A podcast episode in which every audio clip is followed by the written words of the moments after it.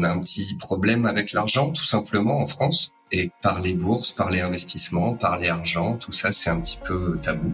Malheureusement, tout le secteur public est en train de partir un petit peu à volo et de se décrépir euh, avec le temps. Et on constate aussi que la retraite va être une grosse problématique.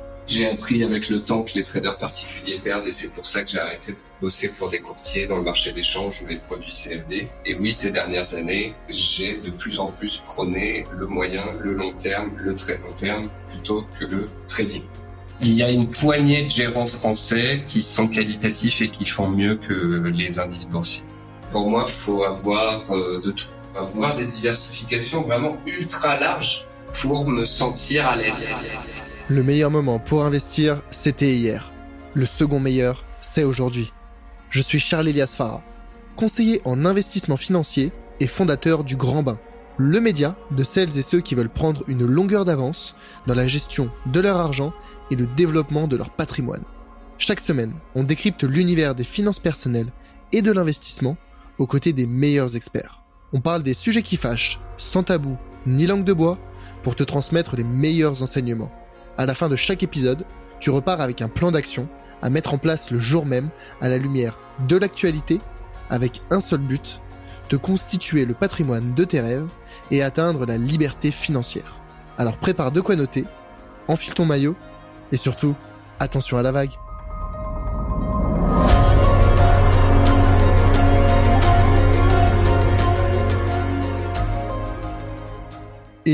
Donc je voulais juste, euh, enfin, enchaîner sur donc ton activité aujourd'hui, voilà, de vulgarisateur. tu euh, T'as ton cercle privé, t'es analyste. Hein, aujourd'hui, t'es analyste pour différents médias, pour des journaux, pour tes communautés. Mais donc l'analyse, tu en as parlé plus tôt, hein, c'est justement faire des analyses euh, sur euh, des secteurs, sur des entreprises, sur des géographies éventuellement, des classes d'actifs aussi. Mais finalement, pour moi, l'analyste, c'est celui qui va justement chercher à battre le marché.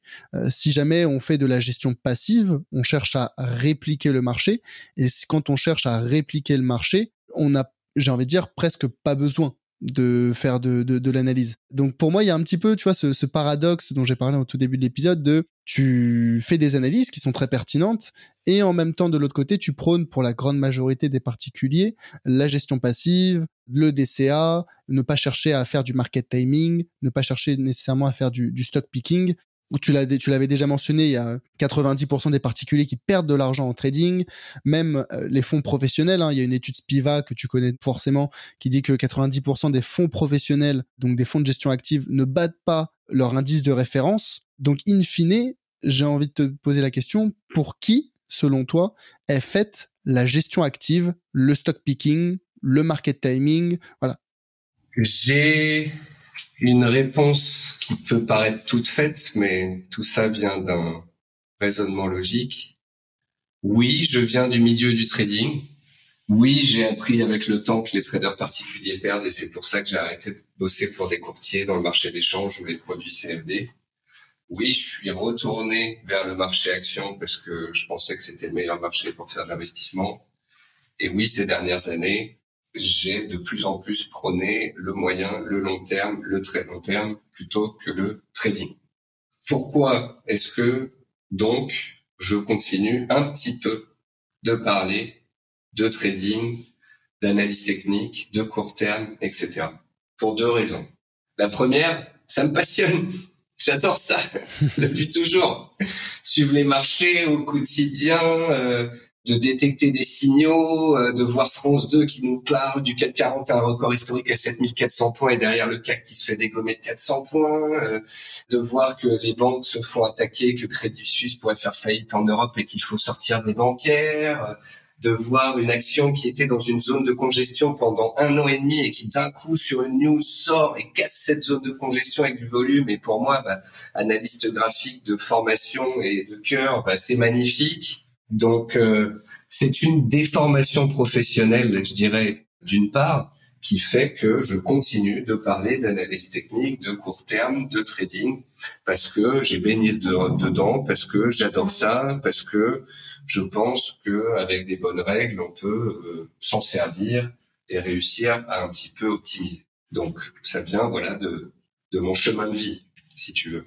La deuxième raison qui fait que je souhaite continuer d'en parler, c'est que je suis convaincu, parce que je le constate, que les gens, de toute façon, continueront d'en faire et j'essaye de les accompagner. En fait, quand on regarde les statistiques en bourse, les femmes réussissent bien mieux parce qu'elles font du passif, elles font du long terme et elles touchent à rien. Et il y a une étude très République qui est sortie récemment le jour de, la journée de la femme. Et euh, ça montrait bien que les femmes faisaient bien mieux que les hommes en bourse. Les hommes en bourse, ils ont besoin d'adrénaline, ils ont besoin de passer un trade, de parler avec leurs potes de la dernière biotech où ils ont acheté, où ils ont gagné 40%, et ils parleront bien évidemment pas de la biotech qui a ouvert un jour à moins 80% parce que la phase 3 n'avait pas fonctionné.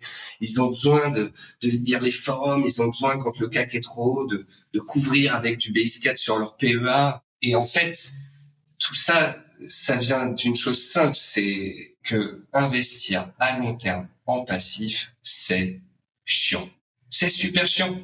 En fait, Warren Buffett le dit, tous les grands gestionnaires le disent depuis toujours. Achetez des ETF S&P 500 tous les mois toute votre vie, vous ferez mieux que les gérants, vous ferez mieux que les traders particuliers. Quand on regarde à très long terme les chiffres, je crois que sur 10 euh, ans, c'est 90% des géants qui sous-performent euh, les indices et 80. Ouais, c'est l'étude Spiva, ouais. Mhm. Et 80 à 95% des traders particuliers qui perdent. Donc, il faudrait arrêter le trading, l'analyse technique, le court terme, etc. Mais moi, j'en fais parce que j'aime ça et que je pense que je peux donner des bonnes informations pour pouvoir le faire bien. Je pense que les gens ne vont pas arrêter de le faire. Donc, si tu veux, j'essaye d'avoir cette double casquette. Prôner l'investissement long terme, emmener les gens de plus en plus vers le passif, emmener les gens de plus en plus vers le long terme, mettre en place des programmes d'investissement programmés, tout en leur disant, je vous connais les gars, je suis pareil. Moi aussi j'ai besoin de passer un trade de temps en temps. Mais faisons-le sur 10% de notre portefeuille. Mmh mmh tu vois? Ouais, ouais. Aujourd'hui, moi, euh, je suis investi en immobilier, en private equity, en métaux, en actions, et j'ai pas plus de 10 à 15% de mes positions qui sont des positions de court terme, du trading, de la couverture, etc. Je te rejoins complètement. Hein. C'est exactement euh, parce que ce que j'enseigne aussi euh, dans mon bootcamp en fait. Enfin, euh, moi c'est 90% de passif et je dis je exactement les mêmes mots que toi. Je vous connais. Certains d'entre vous, ils sont titillés, ils ont envie de faire du trading, d'acheter des valeurs, certaines de vouloir faire un peu de spéculation. Il faut pas aller contre votre nature, mais il faut la raisonner. Il faut avoir les bonnes pratiques avoir les bons gestes et surtout, et surtout, et tu l'as déjà dit, le faire sur une partie minime de notre portefeuille. 10%, c'est très bien. Le socle, c'est la gestion passive. Et les 10% restants, c'est pour s'amuser, c'est pour euh, l'adrénaline, le rush que nous procure euh, le fait de faire un petit peu d'analyse, de sélectionner des valeurs. Je dis ça parce que vraiment, euh, alors moi je suis à 95% au minimum de en gestion passive, mais je pense que j'en ai déjà parlé dans un épisode. mon père, qui lui aime bien sélectionner, qui est un petit peu plus ancienne école et qui n'était pas initialement fan de la gestion passive, je suis en train de le convertir, mais qui voilà un petit peu comme toi a ce plaisir dans euh, la sélection de valeurs, l'analyse, suivre un petit peu, faire des trades, mettre des options, des puts, des calls, et qui progressivement se rend compte que bah oui, en fait, la gestion passive c'est plus performant, mais il aime ça. Il aime choisir des valeurs, faire ses trades, appeler euh, appeler son courtier, appeler son banquier, etc. C'est un plaisir pour certaines personnes et il faut pas l'éluder. Il faut l'avoir en tête. C'est pas une mauvaise chose. Moi, ce que je dis souvent aux participants du bootcamp, c'est vous pouvez faire du trading, moi, je recommande de faire de l'investissement et non pas de la spéculation. Mais l'important, c'est d'avoir deux stratégies distinctes. Une stratégie d'investissement long terme, une stratégie de spéculation, de trading court terme. Ne mélangez pas les deux, ayez les bonnes pratiques pour chacune et tout se passera pour le mieux. Moi, c'est ce que je prône et c'est ce que je recommande. On est en phase. Voilà, tu sais pourquoi je vis et j'exerce dans un paradoxe. Et je pense que nous sommes tous dans des paradoxes. L'envie de sauver euh, les animaux, mais de manger une belle côte de bœuf le week-end. Bah, c'est la même chose avec l'envie de performer et de moins passer du temps euh, devant les écrans, mais euh, la passion de, du trading et du court terme. Je peux comprendre. Mais dans ce cas-là, donc là, on a parlé pour les particuliers, le plaisir qu'ils ont à sélectionner des valeurs, etc. Ça, je comprends. Là où j'ai un petit peu plus de mal, c'est, et là on rentre sur un territoire peut-être euh, épineux, les fonds professionnels de gestion active. Parce que les particuliers qui font de la gestion active, c'est pour le plaisir, ok. Les, fonds professionnels qui font de la gestion passive, c'est pour bah, la performance et permettre euh, avec euh, de la simplicité de, de développer son patrimoine, ok. Mais les fonds de gestion active, qui eux d'après les études Spiva et nombre d'études, font moins bien que leur indice de référence, donc font moins bien que le marché dans sa moyenne. Selon toi, à quoi est-ce qu'ils servent encore aujourd'hui? Bah, à se faire payer des frais sur le dos du contribuable français. Il y a une poignée de gérants français qui sont qualitatifs et qui, font mieux que les indices boursiers. Tous les autres, c'est une industrie qui est en place depuis 20-30 ans, qui gère des dizaines, centaines de milliards d'argent d'économie des Français et qui se bouffe 1, 2 à 3% sur l'ensemble des économies des Français tous les ans depuis 30 ans pour faire des dîners avec leurs clients à Paris et leur expliquer pourquoi leur stratégie est mieux qu'un autre. Ouais. Donc c'est ils profitent du manque d'éducation financière et de connaissances des contribuables. C'est ça. Mais heureusement, c'est en train de changer. Les gens se rendent compte qu'avec une simple application, ils peuvent maintenant investir en bourse. Ils peuvent sélectionner des fonds, des ETF, euh, des actions, euh, différentes classes d'actifs, etc. Donc les gens sont en train de prendre leurs finances en main. Tu sais, moi, une des choses qui m'a fait m'intéresser à la bourse, c'est le fait que j'avais touché un peu d'argent suite à un décès dans ma famille quand j'avais 18 ans. Je l'ai placé euh, sur, je sais plus, fonds ou assurance vie euh, pendant la crise de... C'était un petit peu avant mes 18 ans. C'était pendant le crack de 2001-2002, en fait. Et à ce moment-là, euh, j'ai perdu 50% sur mes économies en l'espace de deux ans. Et à ce moment-là, je me suis dit, si mon banquier est assez nul pour perdre 50%, je pense que je suis tout aussi qualifié que lui pour essayer de faire un petit peu mieux. Et c'est ça qui m'a emmené vers la bourse dans les années qui ont suivi. Donc, tu vois, c'est gravé dans mon ADN, si je puis dire. Il faut que les gens s'éduquent et il faut que les gens reprennent leurs finances en main. Il faut que les gens euh, choisissent. D'abord, faut qu'ils fassent une introspection, qu'ils sachent ce qu'ils peuvent détenir et pourquoi. Pourquoi est-ce que je te dis ça? C'est parce que avec le DCA, avec les investissements programmés, etc., c'est une psychologie totale qui change. C'est-à-dire que quand le marché baisse, on voit ça comme une opportunité. Tu veux acheter des cryptos sur 20 ans, tu veux acheter des actions sur 20 ans, tu veux acheter des métaux sur 20 ans. Avant, le particulier, il voyait la bourse chuter, il sortait, il disait, ah, j'ai peur, je sors, et puis il sortait au point bas.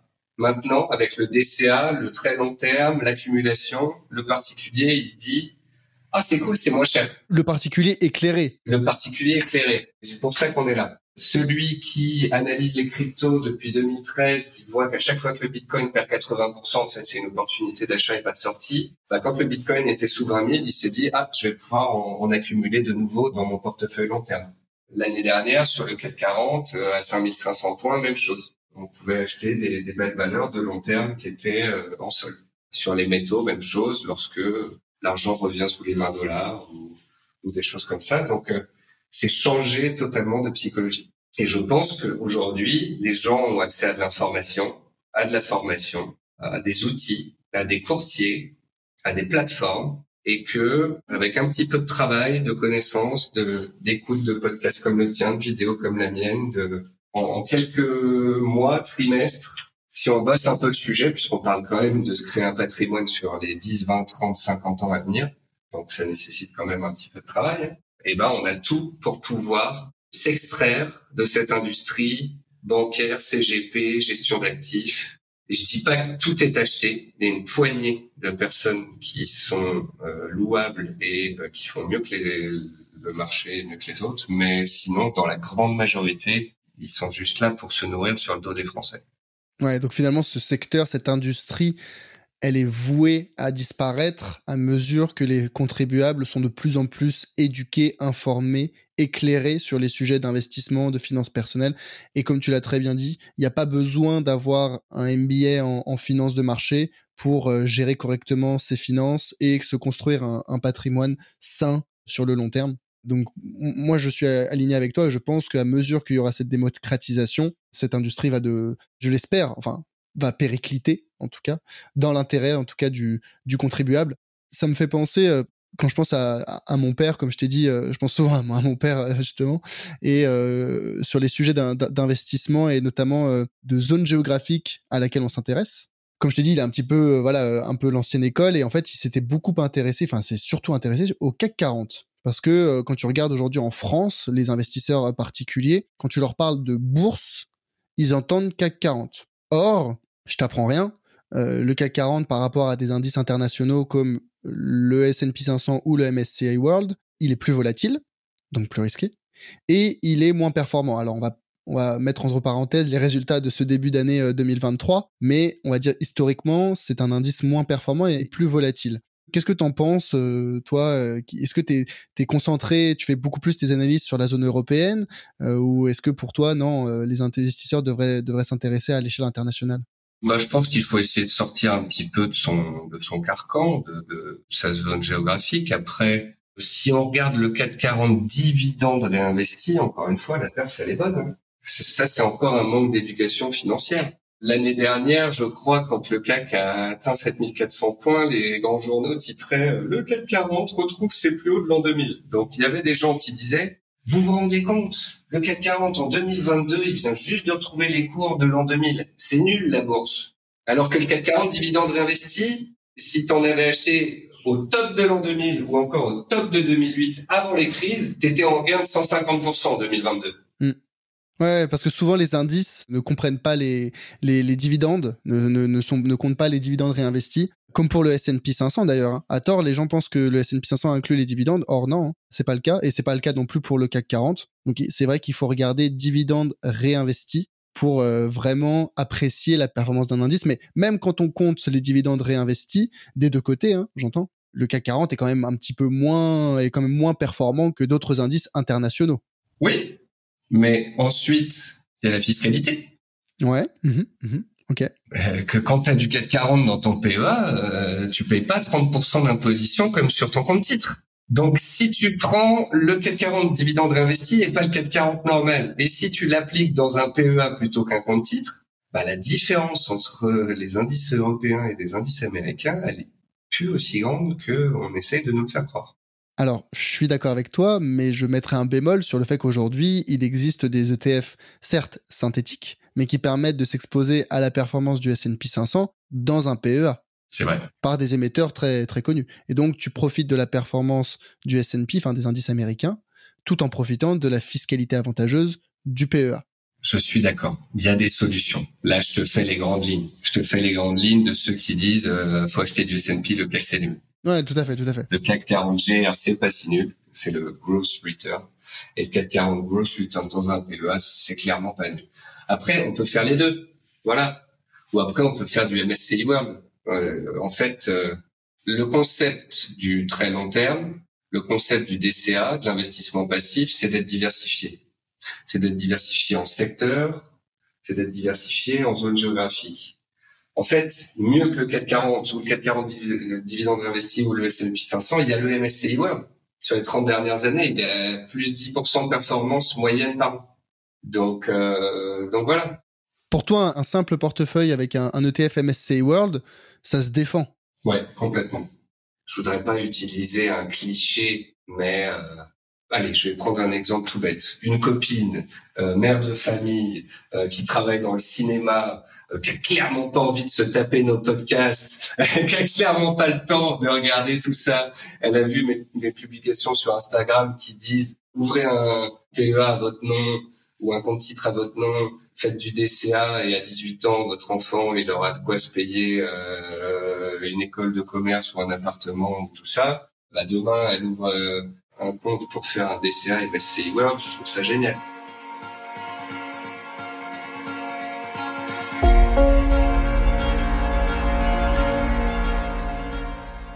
Hello, c'est Charlie. Ce que tu viens d'écouter est un extrait de l'épisode complet que j'ai enregistré avec mon invité. Donc, si tu veux écouter la totalité de l'échange, tu peux dès maintenant le retrouver sur ta plateforme d'écoute préférée. Au passage, pense à mettre 5 étoiles au podcast s'il te plaît. Ça compte énormément pour moi et ça m'aide à développer le podcast. Je te remercie d'avance et te dis à très vite pour un prochain épisode. A plus